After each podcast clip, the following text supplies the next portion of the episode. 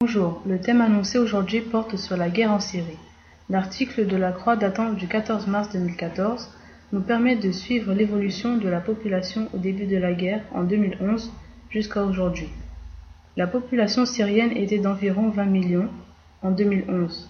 Aujourd'hui, le pays connaît une forte baisse démographique causée par le nombre de déplacés qui est de 6,5 millions, de nombre de réfugiés à l'étranger qui est de 2,5 millions, de nombre de morts 140 000, de disparus 17 000 et d'une dizaine d'emprisonnés.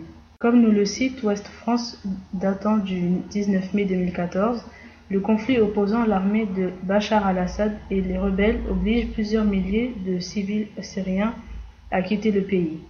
Ils se rendent dans les camps de réfugiés mis en place par les pays voisins comme les camps à Kilis en Turquie, le Liban, l'Irak, la Jordanie et l'Égypte. Dans l'enfer de cette guerre, on ne fait pas de différence entre les hommes, les femmes, les enfants et les bébés.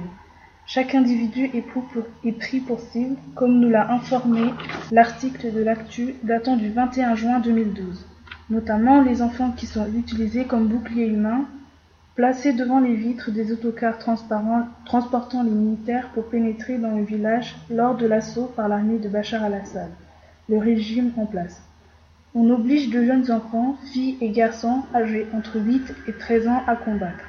Lorsque ceux-ci refusent, ils sont soit torturés, violés et le plus souvent abattus devant leur famille.